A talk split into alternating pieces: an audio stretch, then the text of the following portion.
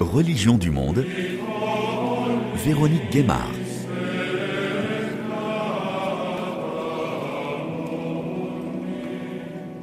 Bonjour à toutes et à tous. Le Vatican a publié le 18 décembre 2023 une déclaration autorisant la bénédiction religieuse des couples irréguliers selon l'Église, en référence aux couples homosexuels et aux divorcés remariés.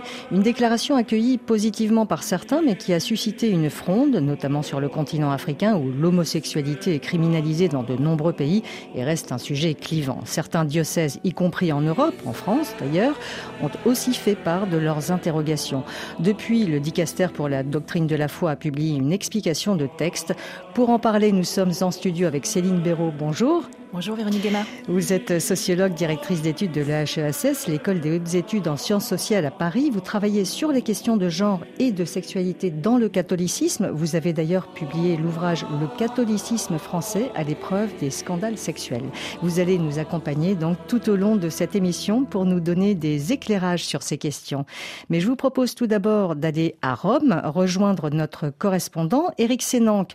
Vous avez suivi de près cette déclaration doctrinale qui ouvre donc la voie à la bénédiction aux couples irréguliers, euh, dits irréguliers par l'Église. Le Vatican a donc communiqué en deux temps, Eric. Oui, tout a commencé le 18 décembre, donc avec la publication de, cette déclaration du dicaster pour la doctrine de la foi, un texte qui explique que seront désormais licites les bénédictions de couples dits irréguliers. Cela concerne par exemple les personnes divorcées remariées et bien sûr les personnes LGBT. Pour la première fois, le Vatican s'exprime aussi clairement sur ce genre de bénédiction. En aucun cas, elle ne saurait avoir lieu dans un cadre liturgique, précise le texte. Rome rappelle par ailleurs qu'il ne s'agit pas non plus de légitimer les unions homosexuelles, mais bénir des personnes qui font preuve d'une ouverture sincère à la transcendance. Mais le document suscite un tollé et la stupeur dans de nombreuses églises locales, en Afrique en particulier, mais aussi dans des pays comme euh, la Pologne ou les États-Unis, à tel point que le 4 janvier, le dicaster pour la doctrine de la foi doit publier un long communiqué de presse pour expliquer le sens de cette déclaration du mois de décembre. En aucun cas, ce document n'est une ratification de l'avis de ceux qui font la demande de bénédiction, justifie le Vatican, qui invite les évêques au discernement et concède que dans certains pays où l'homosexualité est criminalisée, tout acte de bénir serait imprudent. Merci Eric Sénan qu'on vous retrouve tout à l'heure dans l'émission. Céline Béraud, donc Eric Sénan en parlait à l'instant. Pouvez-vous préciser ce que dit cette déclaration intitulée donc Fiducia supplicans, ce qui veut dire la confiance suppliante? Oui, alors elle ouvre euh, au maximum euh, l'accueil euh, pastoral des couples dits irréguliers, c'est-à-dire à la fois donc des couples LGBT, mais aussi des couples dont une personne au moins est divorcée et éventuellement remariée. Donc elle pousse au maximum l'ouverture en, proposant effectivement un geste qui est celui de la bénédiction, ce qui est quand même quelque chose de un pas significatif dans cette ouverture qui s'inscrit dans d'autres prises de parole de François. François euh, euh, n'a cessé de le répéter. Hein, il, il, a promu euh, une église accueillante, inclusive, ouverte à tous. Fait, ouverte à tous. Il l'a fait dès juillet 2013, alors que il vient juste d'être pape. Il est de retour des JMJ de, de Rio. Il a refait à Lisbonne aussi cet été.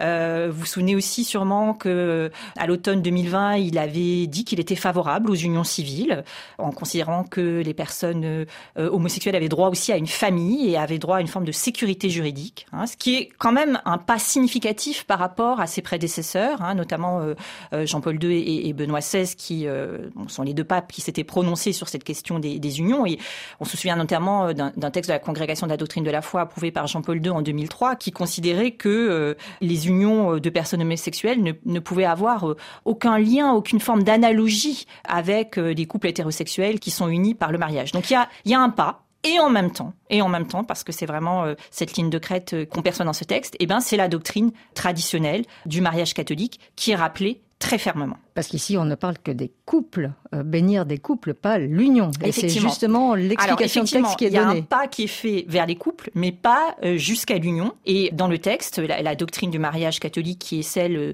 d'une union sacramentelle entre un homme et une femme, qui est indissoluble et qui est censée être ouverte à la procréation. Et d'ailleurs, il y a toute une série de précautions oratoires très nombreuses dans le texte, hein, qui visent justement à éviter toute confusion, des précautions vraiment très détaillées. On vous dit que cette bénédiction doit être décorrélée de l'union civile, ce qui voudrait dire que voilà, vous pouvez pas aller à la mairie puis aller voir le prêtre. On dit aussi, c'est dit explicitement qu'il faut que rien ne fasse penser au mariage, ni dans les gestes, ni dans les paroles prononcées, ni même dans les habits portés. Hein. Donc vraiment, il y a une précaution très grande pour surtout que justement il n'y ait, pas une forme de mimétisme qui soit adoptée et, et même des expressions qui évoquent le fait que ce sont des bénédictions qui doivent avoir lieu hors liturgie qui est un petit peu euh, pas tout à fait facile à comprendre dans un premier temps, euh, avec cette idée que surtout, bah, elles doivent pas avoir lieu pendant la messe et encore moins euh, pendant un rituel qui pourrait faire penser à la liturgie du sacrement du mariage. Et dans cette explication de texte même, le préfet pour le dicaster de la doctrine de la foi va encore plus loin en disant oui, ça pourrait prendre 10, 15 secondes. Oui, oui. Alors lui, voilà, dans sa réponse, effectivement, euh, les, évêques de France ont adopté euh, le même type de rhétorique aussi lorsqu'ils évoquent euh, une prière spontanée. Donc, qui dit spontanée dit surtout pas ritualisée. Alors, c'est un texte effectivement très encadré. Euh, pourtant, c'est une validation de ce que certains faisaient déjà, par exemple, en Belgique, en Allemagne. Oui, tout à fait. C'est euh, un texte qui peut-être même va pas aussi loin que ce qui se pratiquait euh, dans ces pays, mais aussi ce qui se pratiquait en France, parce que si c'était fait de manière relativement publicisée en Allemagne et en Belgique, parce que certains évêques avaient pris des positions très positives sur cette question de la nécessité d'accompagner aussi rituellement les couples catholiques de même sexe en France, c'est aussi des choses qui se pratiquent et qui se pratiquaient depuis plusieurs années. Moi, c'est quelque chose que je découvre en 2014-2015. On est dans le moment post-mariage pour tous en France. Je fais une enquête auprès de euh, couples de même sexe, donc gays ou lesbiens, euh, pratiquants catholiques, très intégrés au catholicisme. Et au début, mon idée, c'est de les interroger sur le mariage civil et sur est-ce que ces personnes vont avoir recours au mariage civil et pourquoi? Est-ce qu'elles vont y retrouver peut-être des valeurs catholiques, de fidélité, d'assistance mutuelle? Et en fait, ce qu'elles me disent, c'est que non seulement oui, elles vont avoir recours euh, au mariage civil, mais qu'elle souhaite avoir aussi euh, une forme de rituel qui soit posée par l'Église catholique. Et un certain nombre de groupes ont même déjà eu un rituel qui prend des formes très variées, parfois de bénédiction, parfois des messes d'action de grâce, parfois un simple temps de prière en dehors d'une église, parfois un baptême en contexte homoparental, qui était à l'occasion à la fois de reconnaître la famille, mais aussi de reconnaître le couple. Alors bénédiction, justement, peut-être on peut rappeler ce que signifie ce mot. Écoutez ce qu'en dit l'archevêque de Poitiers, euh, monseigneur Pascal Winzer.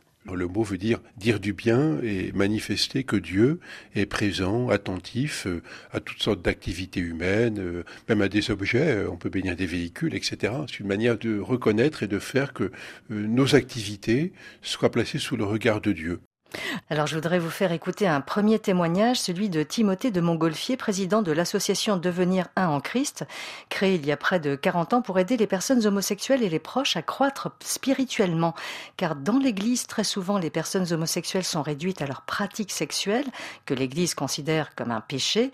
Mais avec cette déclaration, dit-il, il peut être dit du bien de leur vie de couple il y a vraiment cette difficulté à allier foi et homosexualité parce que cette foi n'est jamais sereine du coup, ou en tout cas a des difficultés à être euh, sereine, à bien comprendre que Dieu et le, le Christ aiment aussi les personnes euh, homosexuelles et leur souhaitent le meilleur pour leur vie. Ça, c'est une vraie, vraie, vraie euh, difficulté que me font remonter beaucoup d'adhérents de l'association euh, Devenir un en Christ. Mm. Et c'est aussi moi ce que j'ai vécu lorsque j'ai découvert ma propre orientation homosexuelle, où pendant très longtemps, je n'arrivais pas à faire le lien entre les deux. J'avais toujours l'impression que je devais lâcher l'un pour être l'autre. Je devais ne pas être homosexuel pour pouvoir être catholique, ou alors je devais choisir d'être catholique, mais dans ce cas-là, je ne pouvais pas être homosexuel. Et c'est à partir de là que je me suis renfermé sur moi-même j'ai été dans la négation de qui j'étais parce qu'il y avait cette impossibilité entre mes aspirations spirituelles et mon profond amour euh, du Christ et de l'Église, et puis cette orientation qui s'imposait à moi. Plus je grandissais, plus elle s'imposait à moi. Et aujourd'hui, vous dites que vous êtes catomo, c'est-à-dire? Exactement. Aujourd'hui, grâce à devenir en Christ notamment, mais pas que, et grâce aussi à des prêtres très bienveillants, je me définis comme catobo. Ça veut dire que j'ai réussi à faire le lien entre ma foi et mon orientation sexuelle et ma vie affective, puisque je vis en couple, et que euh, je suis à la fois catholique et homosexuel. Donc j'ai ramené ça dans un seul mot, catomo, et je suis heureux de l'être et je ne vois plus aucune contradiction, ça je parle à titre personnel, entre mon orientation, ma vie affective, et puis ma foi. Euh, chrétienne d'abord, mais catholique de manière plus précise. j'aime l'Église, j'aime le Christ, et ça, me, ça me suffit en fait, malgré les, les difficultés qui peuvent encore surgir ça et là. je pense être arrivé à concilier les deux. Alors cette déclaration du Vatican qui autorise la bénédiction des couples homosexuels et divorcés remariés, qu'est-ce qu'elle vous apporte? Elle m'apporte beaucoup de joie et je pense qu'elle apporte beaucoup de joie à tous les membres de l'association.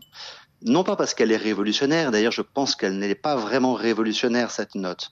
Elle est assez classique sur la définition du mariage, sur la primauté du mariage, sur le fait que les relations homosexuelles continuent à être déclarées comme pécamineuses, mais elle apporte de la joie parce que le Vatican reconnaît, et le pape, notre pasteur euh, suprême, reconnaît la dignité des couples homosexuels et nomme cette réalité.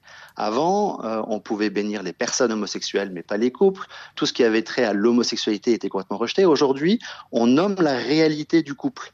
Et ça, c'est une vraie avancée. Et on nous dit enfin que euh, l'Église catholique, elle est profondément bénissante. C'est une Église mère qui nous bénit, elle bénit tous ses enfants, peu importe leur situation de vie, et que euh, toute personne peut demander des forces spirituelles à un prêtre euh, pour poursuivre notre, notre chemin. Donc il y a, y a une vraie évolution, non pas tant doctrinale, mais au moins euh, pastorale, et puis un, un changement de paradigme où la bénédiction n'est pas réservée au parfait, au pur, mais elle est euh, donnée à, tout le monde sur son chemin.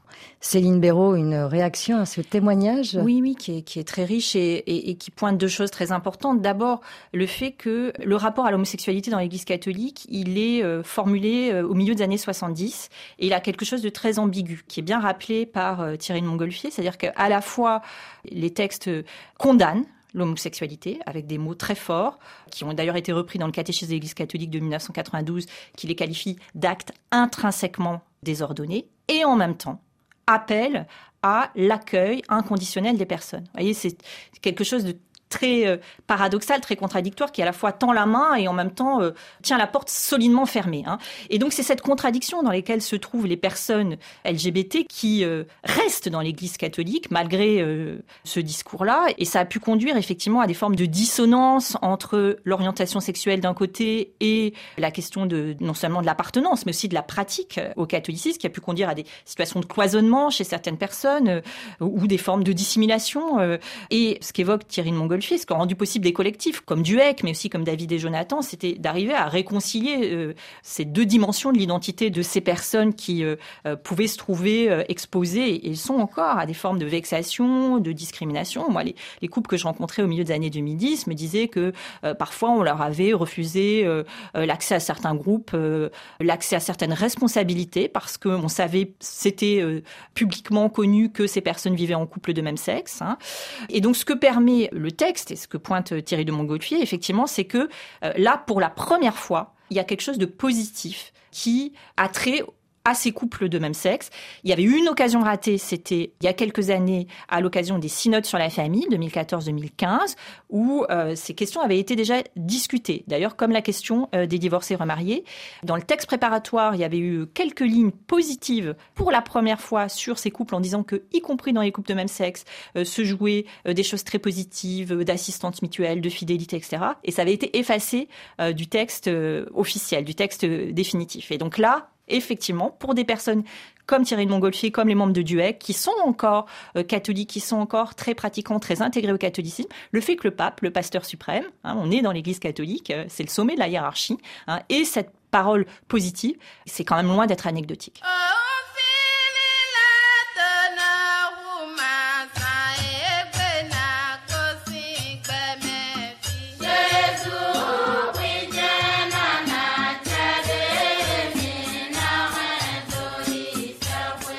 Sur le continent africain, la fronde est forte.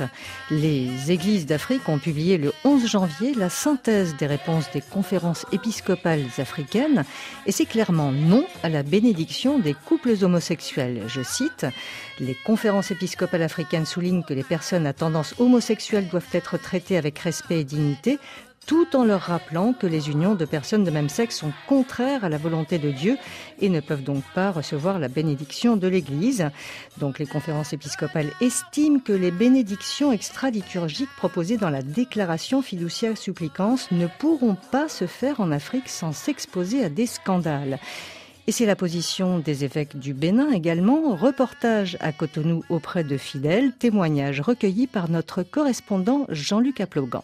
Cotonou, dimanche de la fête chrétienne de l'Épiphanie, cathédrale Notre-Dame de Cotonou, sortie de la messe de 10 heures. Les jeunes sont nombreux parmi les fidèles et ils sont bien au parfum du débat sur le sujet de la bénédiction des couples homosexuels. Écoutez ce florilège de témoignages, ils sont très sévères dans le jugement. Je ne sais pas ce qui a poussé le pape à prendre cette décision. Sur ce point-là, on ne sera pas d'accord avec lui. On bénit un couple homme et femme. C'est dit multipliez-vous. C'est pas dans le sens de homme-homme ou femme-femme. Non. Dieu a créé Adam et Ève. On n'a pas dit que Dieu a créé Adam et en même temps un autre homme. Non, c'est une fille et un garçon. Il faut les décourager à jamais. Le monde va à sa pète. C'est la promotion de l'irrégularité, conclut notre fidèle.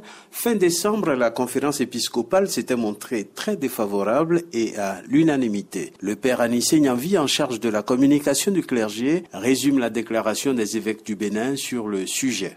C'est non à une telle bénédiction. Les évêques du Bénin ont demandé à tous les prêtres exerçant sur le territoire béninois, comme ceux de passage, de s'abstenir simplement d'accorder une telle bénédiction à des couples homosexuels. Mais il y a pourtant des voix discordantes au sein des fidèles, des voix qui n'applaudissent pas, mais qui demandent de respecter le choix de chacun et de se soumettre à l'autorité de François. Ça, c'est une décision qui vient du peuple. Et si quelqu'un trouve que c'est bon pour lui, alors qu'il soit béni dedans. Je suis indifférent. La décision provient donc du sommet, on exécute, c'est tout. Pour moi, c'est ça. Si nous avons choisi un pape, c'est qu'il représente Dieu sur cette terre. Donc, euh, tout ce qu'il prend comme décision, on doit l'accepter. Nous sommes dans un pays de liberté. Il y a la liberté qui règne. Donc chacun peut faire ce qu'il veut. Si un homme a envie d'être avec un homme, bon, c'est son choix. Je ne suis pas contre. Que faire de cette déclaration qui fait autant polémique?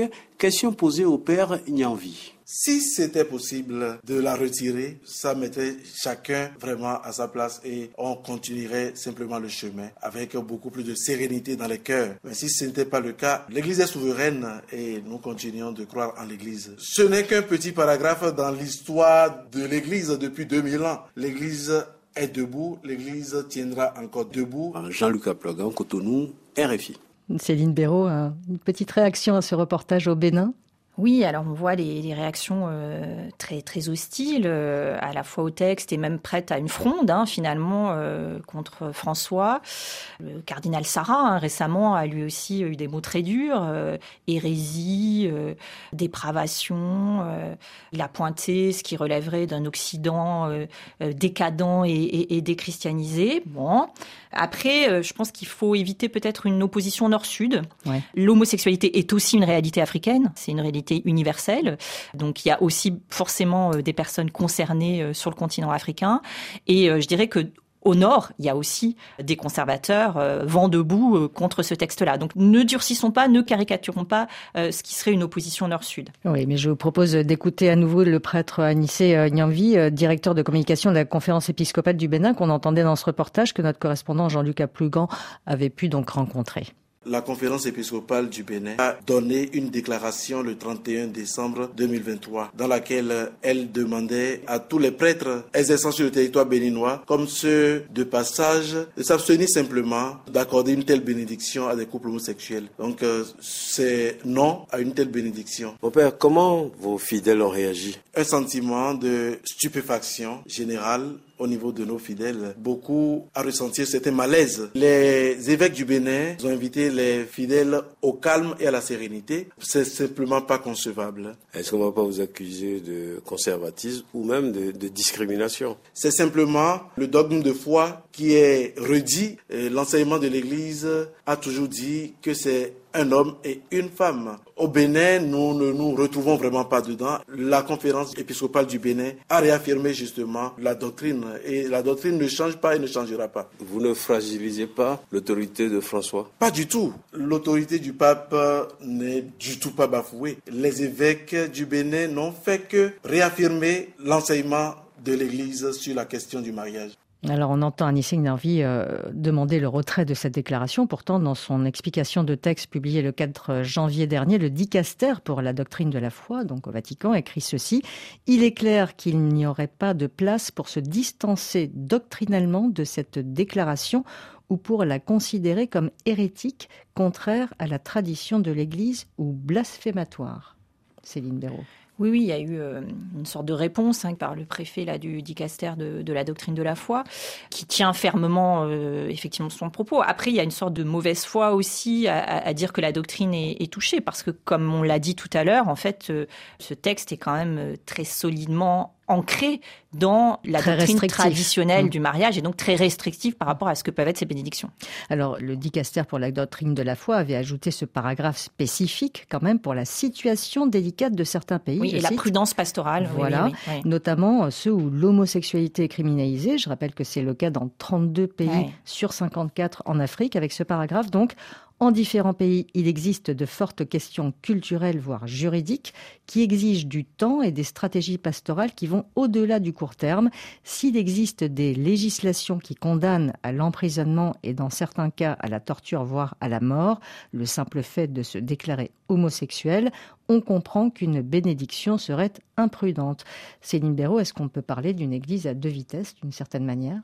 Alors, L'Église catholique, de toute façon, elle est ancrée dans des territoires, dans des sociétés qui sont variées, et forcément, le, le catholicisme n'est pas homogène. On le voit très bien euh, sur euh, sur ces questions, qui sont aussi des questions de mœurs, euh, qui, mais aussi qui renvoient à des législations civiles, étatiques, qui sont qui sont extrêmement variées. Oui, certains agitent d'ailleurs le chiffon rouge d'un schisme alors, possible. Alors, un schisme, ça, c'est effectivement le chiffon rouge qui est animé dès qu'on bouge un tout petit peu sur ces questions, dès qu'il y a une volonté changement, un peu d'ouverture ces questions de genre et de sexualité. C'est la même chose sur l'ordination des femmes diacres, sur la discipline du célibat euh, ecclésiastique. Bon, il y a aussi toute une série de réflexions. Je pense par exemple à des travaux de canonistes comme celui d'Alphonse Borras, qui considèrent que justement, bah, euh, le droit aussi peut s'adapter euh, différemment à certaines réalités ecclésiales. Au moment du synode sur l'Amazonie, il y avait eu l'idée que peut-être dans les, les diocèses concernés par l'Amazonie, il y aurait pu y avoir une expérimentation pour lever temporairement de manière expérimentale et locale la discipline du célibat.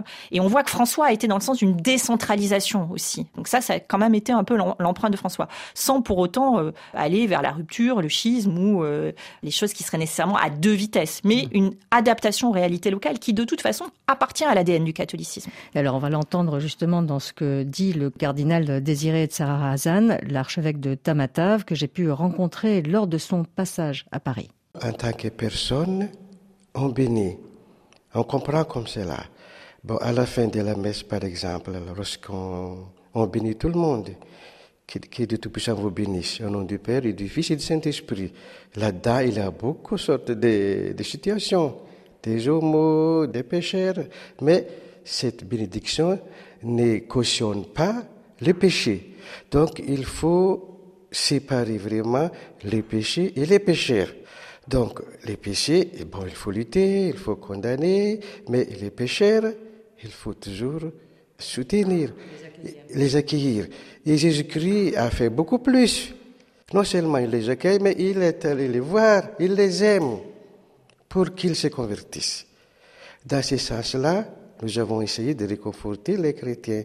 Et c'est d'ailleurs, écrit dans le catéchisme de l'Église universelle, comme quoi l'homosexualité est intrinsèquement désordonnée. C'est écrit là. Donc, dans ce sens-là, on réconforte les chrétiens, d'autant plus que Madagascar, l'homosexualité n'est pas encore bien vue. Donc, pour ne pas heurter l'opinion, pour ne pas scandaliser les gens, et puis aussi, je pense que c'est dans ce sens-là que le pape peut-être mal exprimé, je ne sais pas. Mais euh, c'est le dicaster pour euh, la doctrine de la foi. Donc voilà, donc les, les, personnes, il faut les aimer. On souhaite euh, de bonnes choses de leur vie, qu'ils réussissent, par exemple. Mais le péché est condamnable. C'est-à-dire qu'on est venu vous voir, euh, par exemple, pour euh, vous dire des, des, choses, réagir par oui, rapport oui, à cette déclaration Oui, oui, individuellement, oui. Qu'est-ce que ça, Monseigneur Maintenant, on légalise l'homosexualité. Bon, j'essaie de dire non, c'est pas une légalisation. Bon, il faut bien dire euh, les textes aussi. Et puis aussi, c'est pas facile maintenant, hein Les avis vraiment sont partagés, hein. même ici en Europe. En Europe, c'est quand on dit que l'homosexualité est mauvaise, on est mal vu. Alors que chez, chez nous, si on dit que l'homosexualité est... Donc, on est mal vu aussi. Sûrement, on va heurter certaines tendances. Mais l'évangile est là, l'enseignement de l'Église est là. Donc, bon, l'Église avance, l'Esprit Saint est là. Donc voilà, c'est l'Esprit Saint qui va gagner. Céline Béraud, c'est effectivement un discours qu'on entend souvent, hein, notamment sur le continent africain, ce qu'on vient d'entendre du cardinal euh, malgache. En même temps, ce qui est répété là, c'est euh, exactement euh, la position officielle de l'Église catholique. C'est cette position ambiguë qu'on évoquait tout à l'heure, hein, c'est-à-dire qu'à la fois accueillir les personnes, accueillir toutes les personnes qui sont toutes des pécheurs, hein, voilà, et en même temps condamner, considérer l'homosexualité comme un péché. Le texte Fiducia Supplicans ne change rien à ça. Euh, ce qui d'ailleurs, euh, du côté des personnes qui sont favorables à, davantage d'évolution, conduirait à travailler d'un point de vue théologique, euh, à repenser, exégétique également, à repenser cette question de l'homosexualité.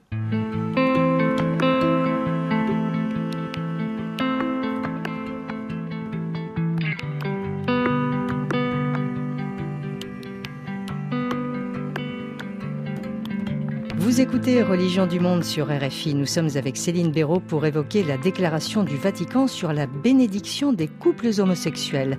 Alors en France aussi, l'Église ne parlait pas d'une seule voix. On a vu plusieurs évêques, notamment en Bretagne où l'évêque de Bayonne appelait à bénir des individus séparément, mais pas le couple. Chacun se prononce aussi en fonction des tendances de ses fidèles. Et le 10 janvier, le Conseil permanent de la Conférence des évêques de France a publié un communiqué se disant favorable à, je cite, bénir généreusement les personnes qui s'adressent aux pasteurs en demandant humblement l'aide de Dieu, et donc à bénir des personnes et pas les couples, Céline Béraud.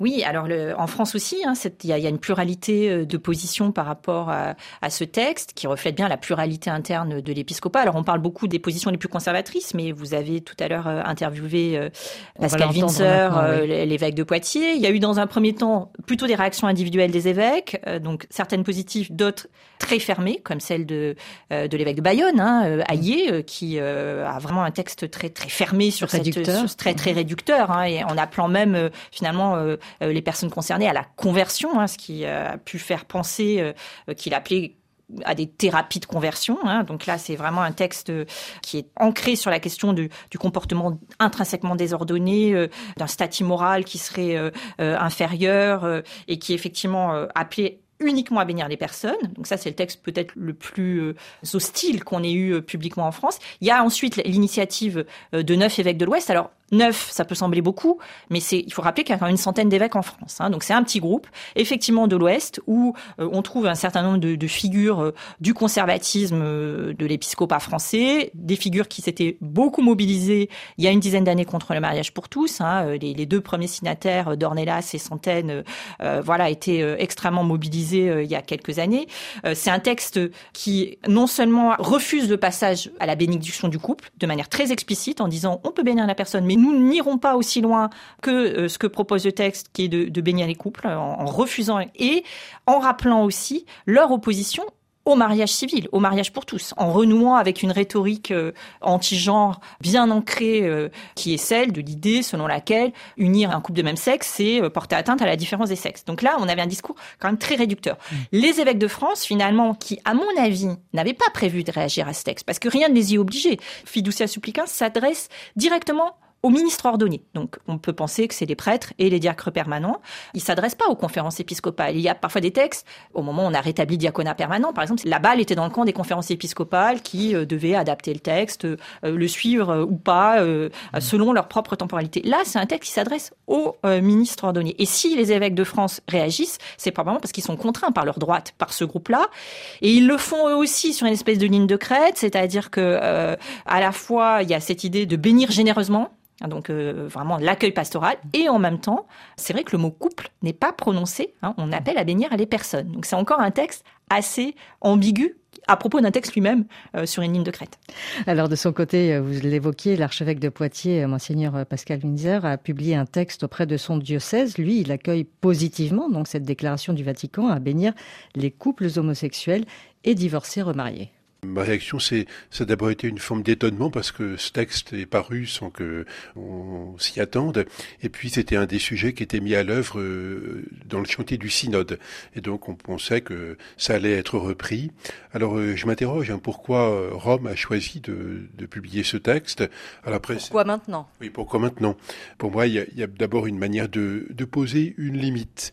Une limite peut-être par rapport à des pratiques qui pouvaient se développer, je pense, dans des pays comme la Belgique ou l'Allemagne où euh, il y avait peut-être le risque que les bénédictions en question euh, soient en quelque sorte assimilées à des mariages. Et puis pour moi aussi une limite par rapport à d'autres pays où l'homosexualité est objectivement criminalisée, et où des personnes homosexuelles risquent leur vie pour, pour ce qu'elles sont. Et je pense que le texte veut voilà sur ces deux champs où, il y a une forme de situation un peu forte, hein, euh, poser quelques limites, mais aussi rappeler que l'homosexualité est un fait euh, et que la criminaliser euh, n'est pas légitime, c'est une atteinte aux droits humains. Et je pense que c'est quelque chose qui vise davantage sans doute des pays du Sud. Hein.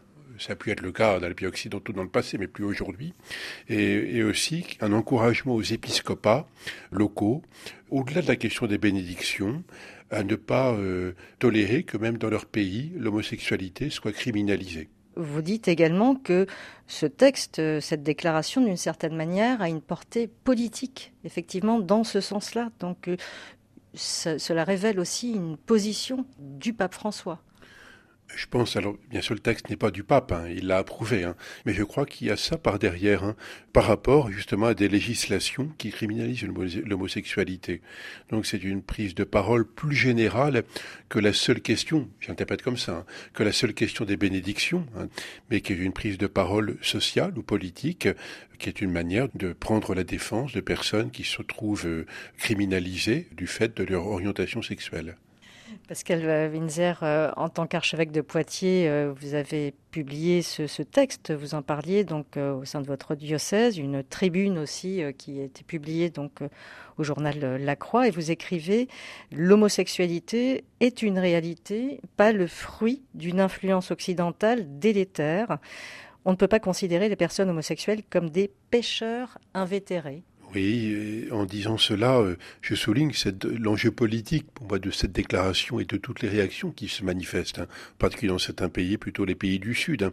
Je crois qu'il y a derrière ça tout un discours qu'on entend qui va au-delà de la question de l'homosexualité, hein, d'une sorte de parole de discrédit sur l'Occident.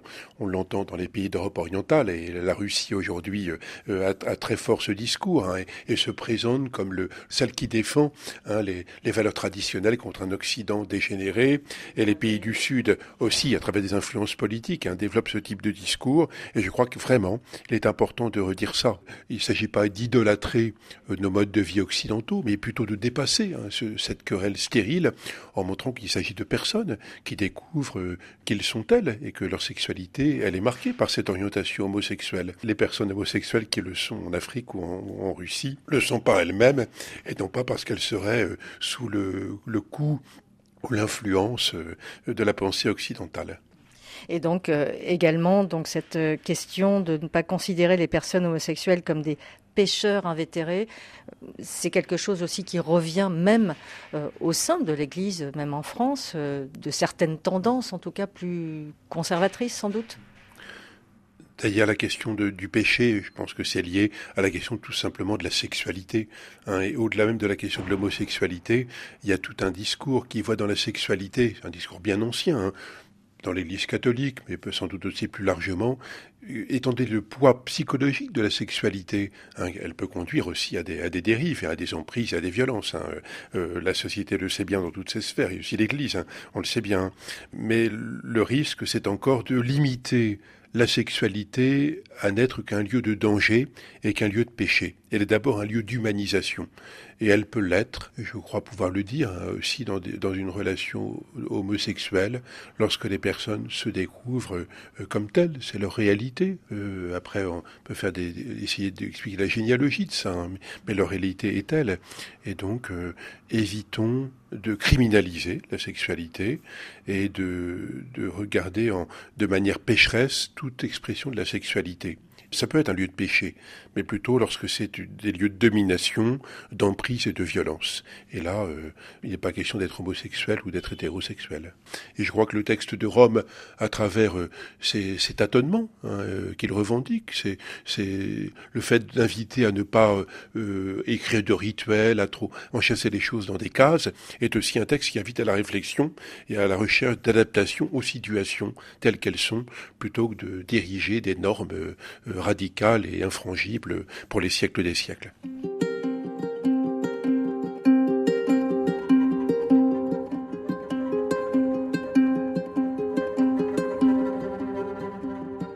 Céline Béraud, donc euh, la position euh, de l'archevêque de Poitiers, euh, Pascal Winzer, est assez ouverte effectivement sur ces questions, avec un appel à la réflexion mmh. sur le fond. Oui, je trouve que ces deux analyses sont assez justes. La première sur le message politique qui est porté par François en considérant que les personnes homosexuelles doivent être respectées dans leur dignité et que donc toutes les législations civiles qui les mettent en danger, les discriminent, eh ben, sont à rejeter. Et ça, François l'avait dit à l'automne 2020 lorsqu'il avait dit que eh ben, c'était des couples, des familles qui euh, méritaient d'avoir un statut, de ne pas être discriminés, mais plus que ça, d'avoir une sécurité juridique. Et deuxième chose très intéressante, là, qui relève plus peut-être de la théologie morale en lien avec la sexualité, Pascal Winser se situe vraiment dans un renouveau finalement, enfin une tentative de renouveau de la théologie morale euh, relative à la sexualité, qu'a Maurice Laetitia, qui est le document euh, écrit par François suite aux synodes sur la famille qui sont tenus en 2014-2015, ouvrait, c'est-à-dire avoir un rapport différent à la question de la sexualité, non pas comme l'avait beaucoup fait Benoît XVI ou Jean-Paul II, rappeler sans cesse les normes, mais euh, se situer euh, finalement euh, auprès des personnes dans ce qui est la réalité de leur vie, de leur quotidien, de sa complexité, et y voir là aussi la possibilité d'un accompagnement, d'une humanisation.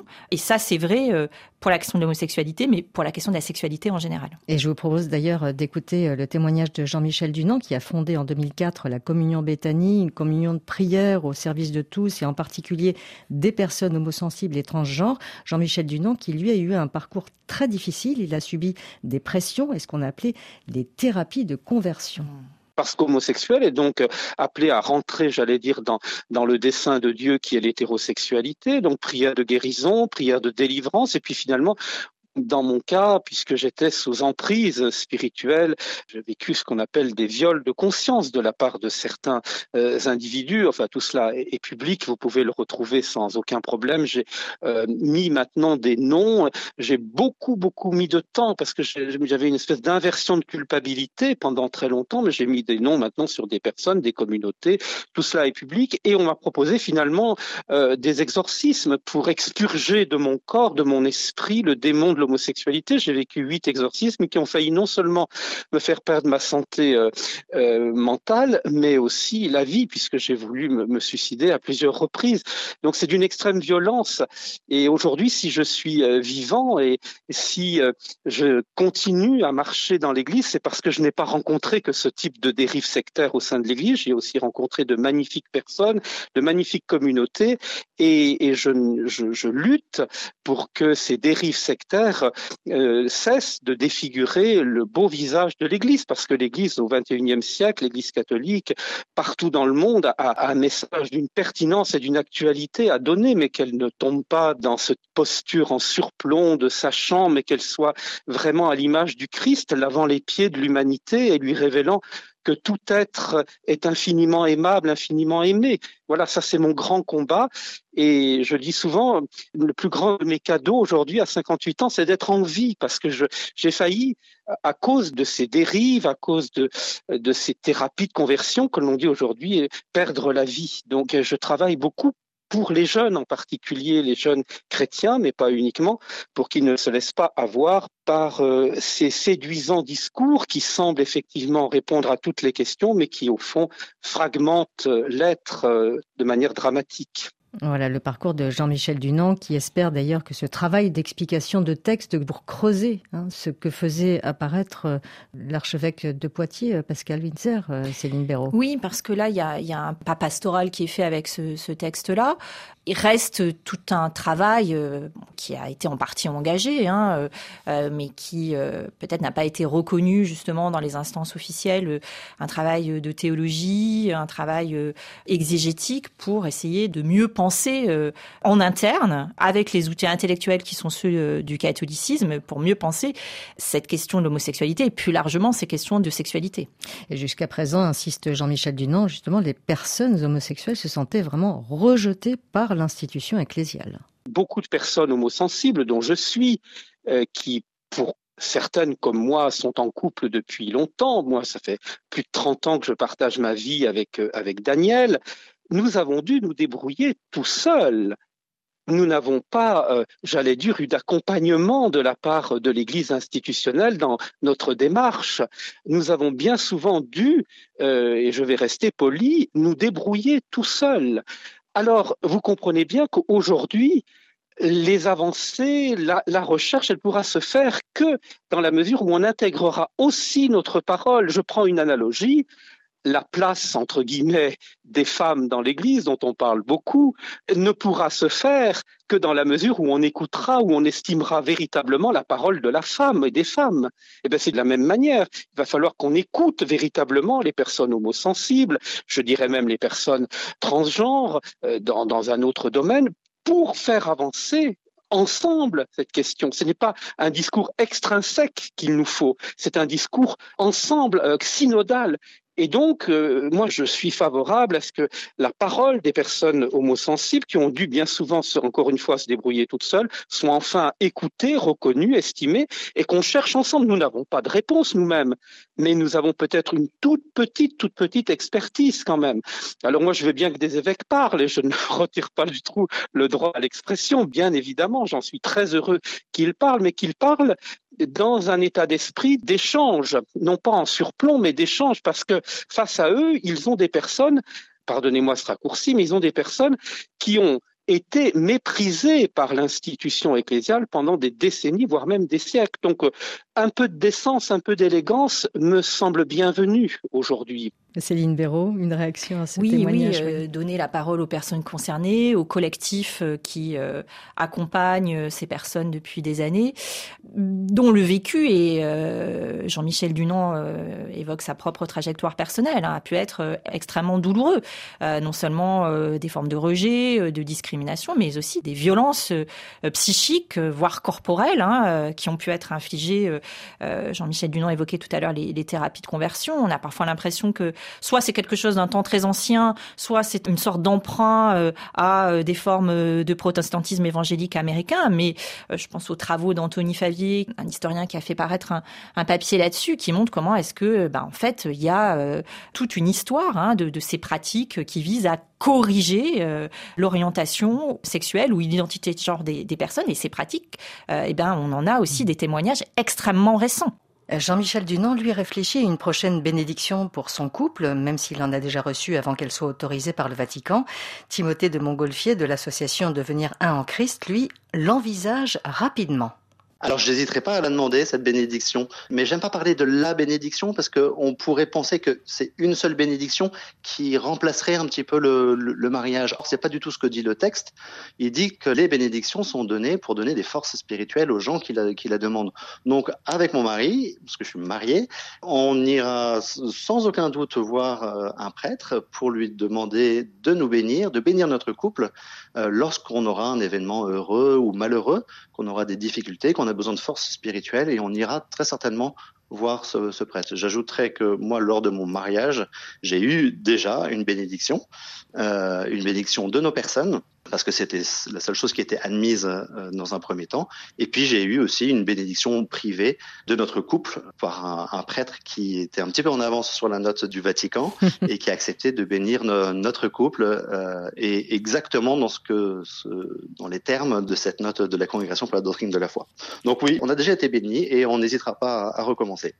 Voilà pour ce témoignage. Nous repartons à Rome retrouver notre correspondant Éric Sénan. Éric, on a bien vu la mise au point par le dicaster pour la doctrine de la foi le 4 janvier dernier pour expliquer le texte, une mise au point qui a soulevé en tout cas des questions aussi à l'intérieur même du Vatican, Eric. Oui, on a le sentiment que le Vatican euh, a été un peu dépassé hein, par les polémiques, d'où cette euh, communication euh, flottante. Elle révèle d'abord le malaise provoqué par cette déclaration fiducia supplicans et la levée de boucliers de certains épiscopats. Cette communication peu habituelle de la part du Vatican témoigne aussi des dynamiques internes ici en cours. Sur cette question de l'ouverture de l'Église aux personnes LGBT, on y voit clairement l'empreinte du pape François lui-même, hein, qui y a toujours été favorable. Mais certains en interne se posent cette question, pourquoi le pape argentin a-t-il approuvé cette déclaration alors que rien n'a été tranché au dernier synode et qu'une deuxième réunion synodale aura lieu au mois d'octobre prochain Cette déclaration très controversée a pour effet de raviver aussi les critiques internes au pape François, celles des ennemis historiques hein, du souverain pontife, à commencer par exemple par le cardinal guinéen Robert Sarra. Le 8 janvier dernier, celui-ci a eu des propos particulièrement critiques.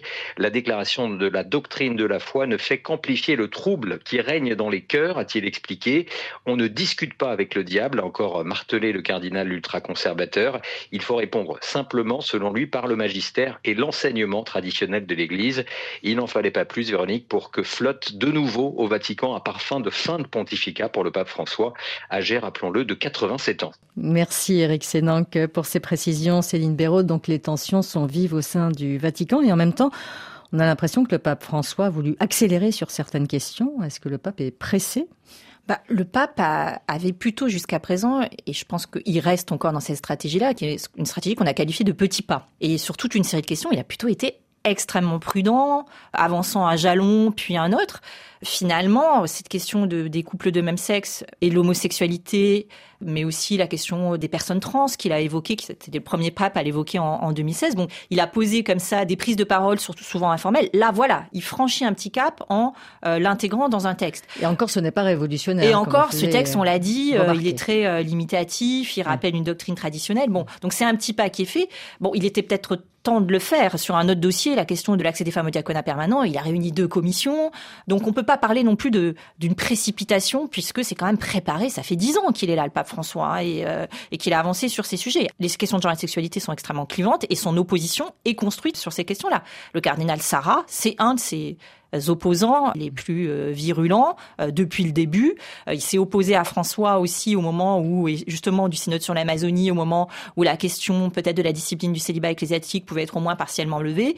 Sarah, en tentant d'invoquer justement Benoît XVI, qui était encore vivant à, cette époque, elle tentait de jouer Benoît XVI contre le pape François. Donc là, il n'y a rien de très nouveau. Mais on voit très bien que c'est ces sujets sensibles qui nourrissent une opposition farouche, extrêmement violente aussi, hein, dans, les propos qui sont prononcés euh, par Sarah, mm. qui ont été cités euh, à, l'instant. Et c'est vraiment l'opposition avec laquelle bah, François a, dû faire euh, tout au long de son pontificat. Et une deuxième partie du synode est attendue en octobre. Tout à fait. Et sur ces questions-là, sur celle-ci, qui effectivement n'est encore qu'un jalon hein, sur la question des bénédictions, mais aussi sur bien d'autres dossiers, et, notamment sur la question de la place des femmes dans l'Église et de leur accès au ministère ordonné, et en particulier au diaconat permanent.